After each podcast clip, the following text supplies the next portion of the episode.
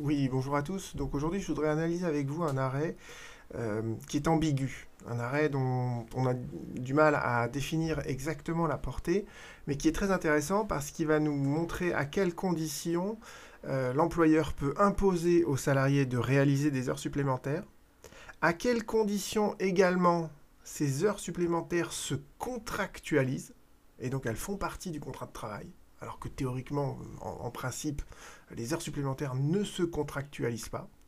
On va voir également que dans cet euh, arrêt était question euh, de, des horaires collectifs de travail. Euh, est-ce que le salarié peut ne pas respecter un horaire collectif? Et surtout, cet horaire collectif, est-ce qu'il peut englober les heures supplémentaires? Et s'il englobe les heures supplémentaires, où se situent les heures supplémentaires dans l'horaire collectif Est-ce qu'elles sont à la fin ou est-ce qu'elles sont au début, concrètement euh, Et évidemment, euh, se pose aussi la question de savoir quelle est euh, donc la sanction qu'encourt le salarié s'il refuse d'effectuer des heures supplémentaires, s'il refuse de respecter cet horaire collectif, et quelles conséquences ça peut avoir sur son licenciement. Donc vous voyez que c'est un arrêt qui est très riche de, de plein de notions, et qui en plus, éventuellement, pourrait être un, revirement de jurisprudence. Alors, je vous dis, c'est un arrêt qui est délicat à interpréter parce que c'est un arrêt qui n'est pas publié. Euh, donc vous savez que les, arrêts importants de la Cour de ce sont des arrêts publiés, mais cet arrêt-là n'a pas été publié, mais il a déjà été commenté à droite et à gauche. Euh, ce qui montre que en fait la Cour de cassation, quand elle considère qu'un arrêt est quand même un peu important, elle le diffuse auprès euh, des éditeurs juridiques, et euh, les éditeurs juridiques, quand ils voient qu'un arrêt est intéressant, commencent à le commenter. Donc vous verrez, je, vous ferai part de, l'analyse qui a été faite par un, acteur institutionnel juridique assez important sur cette question. Donc voyons l'arrêt. Donc l'arrêt, donc c'est un arrêt du 8 septembre 2021. Et première chose, il faut regarder toujours un arrêt dans son entier. Euh, et on va voir que euh, l'éditeur juridique qui a commenté cet arrêt n'a regardé que la première partie de l'arrêt, mais pas l'arrêt euh, dans son entier. Et il est peut-être passé justement à côté de l'essentiel qui se trouvait dans la partie de l'arrêt qu'il n'a pas analysé. alors, donc vous avez cet arrêt, et vous avez donc un arrêt qui est structuré, où la Cour de cassation répond à deux choses.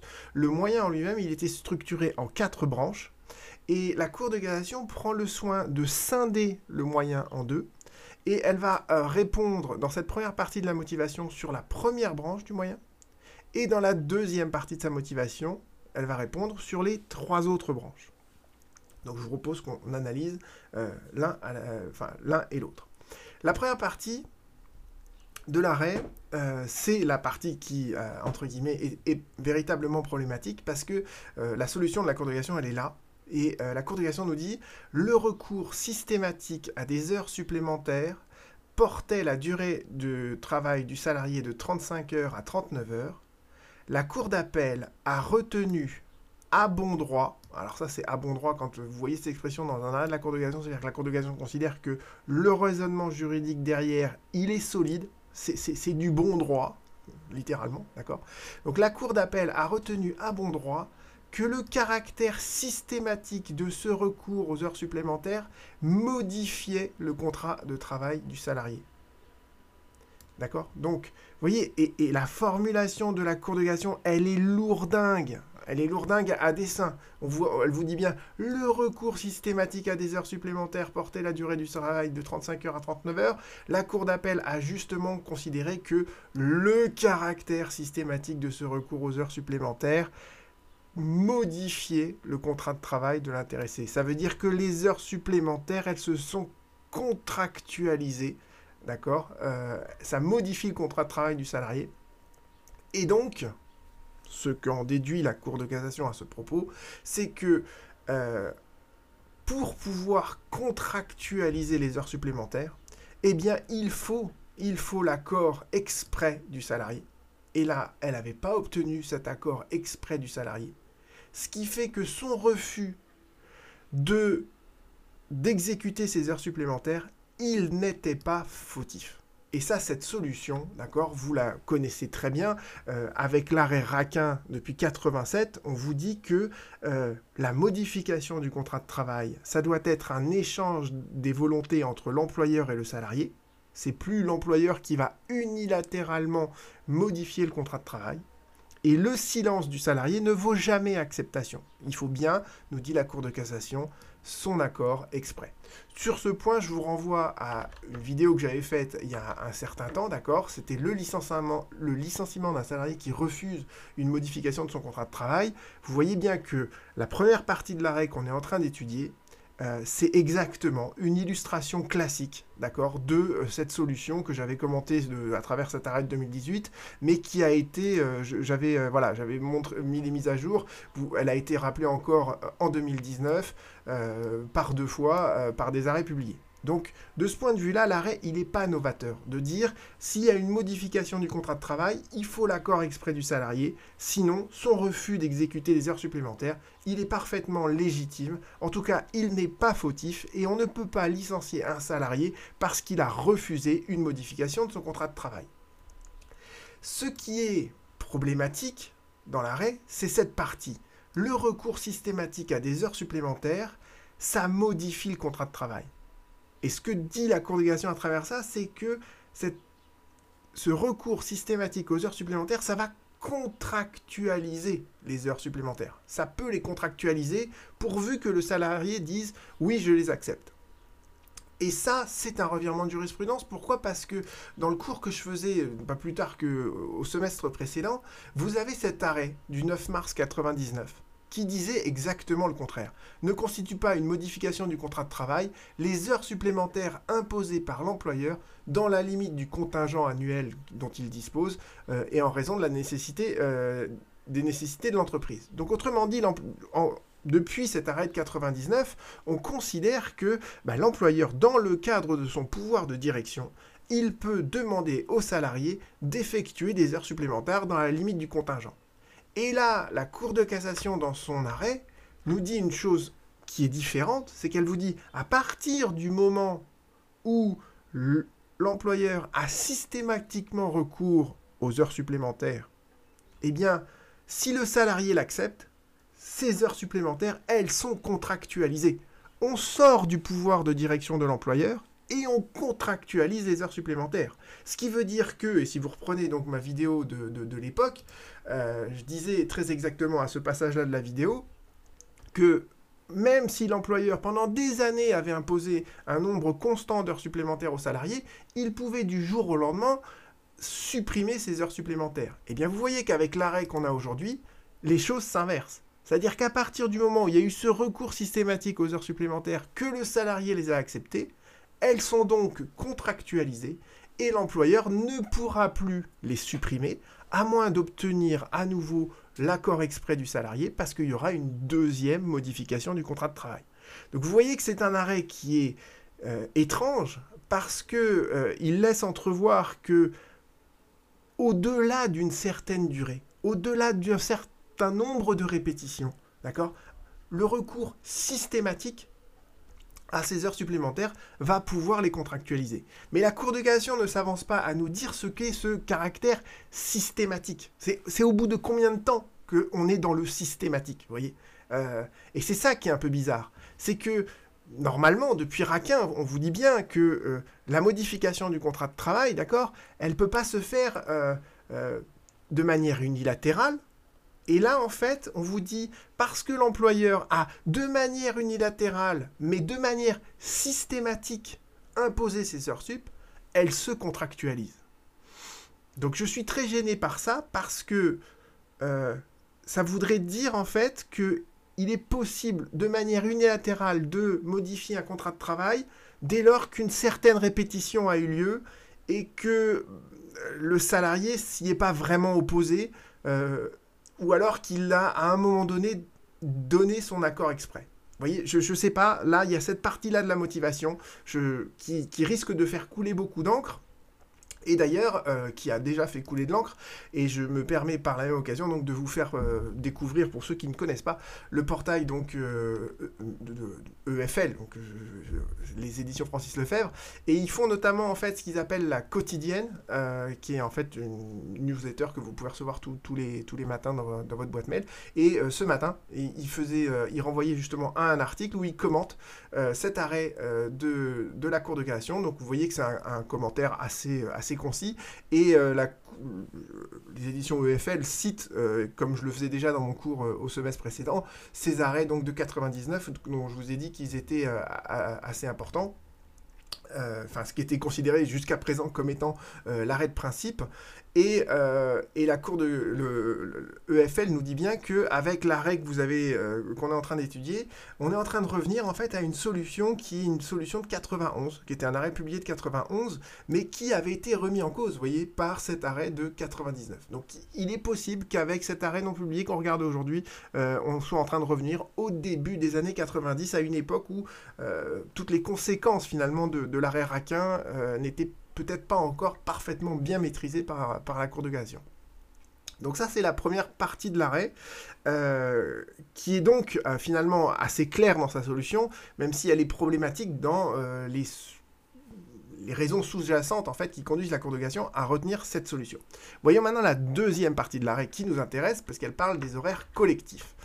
Et et là, donc vous avez un visa, euh, donc c'est un arrêt de cassation sur ce point-là.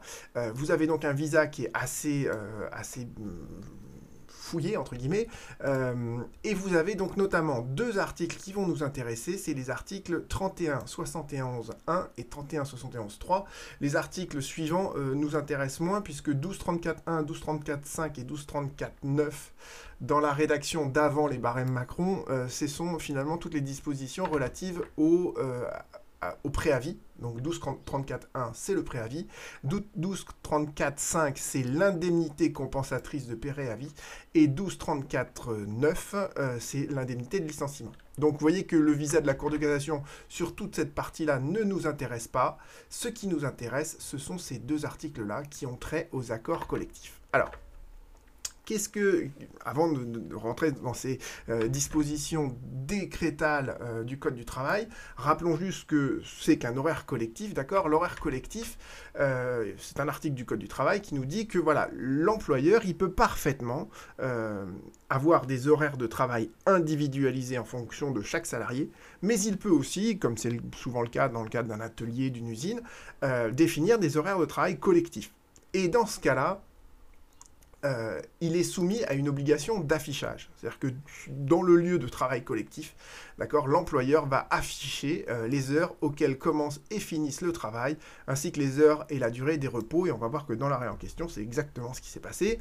Euh, voilà. et les dispositions d'application donc de cet article dans la partie législative du Code du travail, c'est quoi? Je vous donne aussi, et je vous les mentionnerai en dessous de cette vidéo, euh, les, articles de servicepublic.fr qui synthétisent parfaitement toute cette problématique sur la durée du travail. Donc la durée du travail, en fait, on vous dit bien que, euh, eh bien, en fait, on peut décompter l'heure de travail selon un horaire individualisé ou un horaire collectif, c'est ce que je vous ai dit. Et ce que vous dit euh, servicepublic.fr, c'est qu'il y a un délai de prévenance de 7 jours si jamais l'employeur modifie modifie ses horaires collectifs. Alors là, il y a une petite erreur de la part de, servicepublic.fr, je leur signalerai peut-être euh, à la fin de cette vidéo. Euh, mais voilà, la durée du travail, vous avez compris que c'est soit des horaires collectifs, soit des horaires individualisés. Et euh, quand on est donc dans un horaire de travail collectif, vous avez toute une section dans la partie décrétale donc, du Code du travail qui vous dit que lorsque tous les salariés d'un atelier, d'un service ou d'une équipe travaillent selon le même horaire collectif, eh bien en fait cet horaire collectif, doit euh, indiquer en fait les heures auxquelles commence et finit chaque période de travail. Euh, et après, euh, on nous dit bien c'est quelque chose donc, qui est daté et signé par l'employeur ou celui à qui il a délégué son, son, pouvoir à cet effet. c'est affiché donc de manière lisible et apposé de manière permanente dans euh, les lieux de travail. Euh, et, c'est là où il y a, je vous dis, une petite erreur dans servicepublic.fr, c'est que quand on est en matière d'horaire collectif, euh, eh bien en fait la modification donne lieu avant euh, son application à une rectification affichée dans les mêmes conditions. Mais vous voyez que là, il n'y a pas de délai de prévenance. En fait, le délai de prévenance, vous l'avez euh, quand l'employeur fait ce qu'on appelle de la modulation. C'est-à-dire que vous pouvez avoir un horaire de travail collectif, mais sur une période de 4 semaines, en fait, cet horaire varie. La première semaine, vous allez travailler 30 heures, la deuxième, vous allez travailler 35, la troisième, vous allez 39, et puis la quatrième, vous travaillerez 25. Et donc, en fait, quand il y a une modulation, eh bien en fait l'employeur peut modifier en fait cette modulation, mais dans ce cas-là, il doit le faire avec un délai de prévenance de 7 jours avant. D'accord? Mais voyez bien que quand on n'est pas dans une histoire de modulation, quand on est tout simplement dans un horaire de travail collectif, eh bien l'employeur, il a l'obligation de l'afficher de manière permanente et lisible sur le lieu de travail, et si jamais il le modifie à un moment donné, eh bien euh, ma foi, il doit juste simplement euh, l'afficher, afficher les nouveaux horaires. Et évidemment, il ne peut pas abuser de ce droit euh, de modifier euh, l'horaire collectif. Donc, euh, il devra le faire avec un certain délai de prévenance, mais vous voyez qu'il n'y a aucune contrainte minimale à respecter dans le Code du travail de ce point de vue-là. Donc vous voyez, ça, c'est les deux articles qui sont visés par la Cour de cassation, 31.71.1 et 31.71.3. ils sont visés donc dans l'arrêt qu'on on est en train d'étudier. Et euh, le délai de prévenance, vous voyez, c'est sur la modulation. Bon, je, passe rapidement là-dessus. Euh, voilà. Donc, revenons à notre arrêt. Et notre arrêt, qu'est-ce qu'il nous dit donc dans la deuxième, euh, branche Alors, il nous dit que, voilà, lorsque tous les salariés d'un atelier travaillent selon le même horaire collectif, eh bien, il faut donc que soit clairement affiché le début et la fin de cet horaire collectif. Euh, et ensuite, euh, s'il y a une modification, d'accord, euh, elle est applicable à compter du moment où l'employeur a affiché cette modification. Qu'est-ce qui s'était passé au, cas d'espèce? Et là, la Cour d'appel, dans le paragraphe suivant, nous rappelle en fait ce que le raisonnement de la Cour d'appel, qui est un raisonnement euh, qu'elle va censurer parce qu'il y a une erreur dedans. Mais à travers la lecture de ce paragraphe, vous allez comprendre qu'en fait, il y a un nouvel horaire collectif de travail qui a été imposé par l'employeur. Et cet horaire collectif, c'était quoi? C'était de 8h à 12h et de 13h30 à 17h20. Donc ça, c'était l'horaire collectif qui affichait bien en plus les temps de pause entre 12h et 13h30. Et dans cet horaire collectif, euh, l'employeur avait dit que les heures supplémentaires, elles s'effectuaient de 8 heures. Vous voyez, c'est là, ici. Les heures supplémentaires s'effectuaient de 8 heures à 8h50.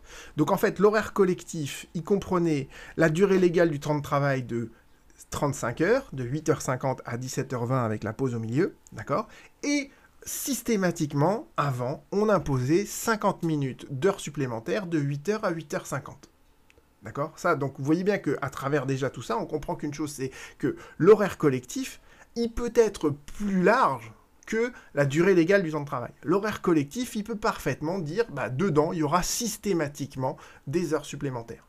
D'accord? Donc l'horaire collectif, il est déterminé par l'employeur dans le cadre de son pouvoir de direction et dans le cadre de ce pouvoir de direction, l'employeur peut très bien dire je veux recourir systématiquement à des heures supplémentaires. Et ces heures supplémentaires, je ne veux pas les mettre à la fin de l'horaire de travail, mais je veux les mettre au début de 8h à 8h50. Et la cour d'appel, en fait, elle avait dit cette espèce de stratagème-là, euh, c'est complètement artificiel. Pour moi, les heures supplémentaires, elles se situent à la fin. Donc de 8h à 16h30, c'était l'horaire légal, c'était la durée légale du temps de travail de 35 heures, et de 16h30 à 17h20, c'était les heures supplémentaires. L'employeur ne pouvait pas les mettre devant. Et donc le salarié, il a refusé d'exercer, d'effectuer ses heures supplémentaires. Il partait systématiquement à 16h30 mais c'était pas fautif de sa part, puisque, en fait, il avait accompli la durée légale de son temps de travail, il n'avait pas accepté, il n'avait pas contractualisé les heures supplémentaires, donc il pouvait parfaitement refuser d'effectuer ces heures supplémentaires, donc le licenciement ne repose pas sur une cause réelle et sérieuse. Et la Cour de cassation lui dit que nenni, c'est une erreur de raisonner comme ça. Pourquoi? Parce que d'abord, il faut bien comprendre, et ça la congrégation insiste là-dessus, l'horaire collectif, il est fixé par l'employeur dans l'exercice de son pouvoir de direction. D'accord? Donc l'horaire collectif, c'est l'employeur qui le décide parce que c'est lui qui va déterminer à quel moment tous les salariés vont travailler ensemble dans un atelier. Euh, et, voilà, c'est quand même l'employeur qui euh, connaît les besoins de son entreprise, de son process de travail, et qui va donc décider à quel moment il veut que tous les salariés soient ensemble. Donc l'horaire collectif, ça traduit bien ce pouvoir de direction de l'employeur, ça participe de ce pouvoir de direction, et on ne peut pas, euh, le salarié, il n'a aucune emprise là-dessus avec sa seule volonté.